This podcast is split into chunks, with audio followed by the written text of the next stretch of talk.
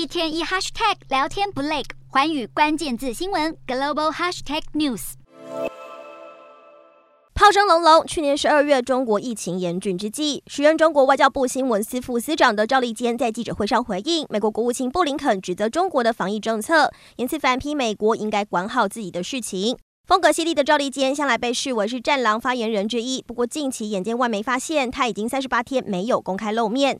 先前他的妻子在网上抱怨买不到退烧药，还一度引发外界猜测赵立坚染疫生了重病。而九号，他的职务变动消息才曝光。中国媒体报道，赵立坚已经调任中国外交部边界与海洋事务司副司长，主责拟定陆定海洋边界相关的外交政策。不过，也引发揣测，这样的调动是否代表赵立坚被发配边疆？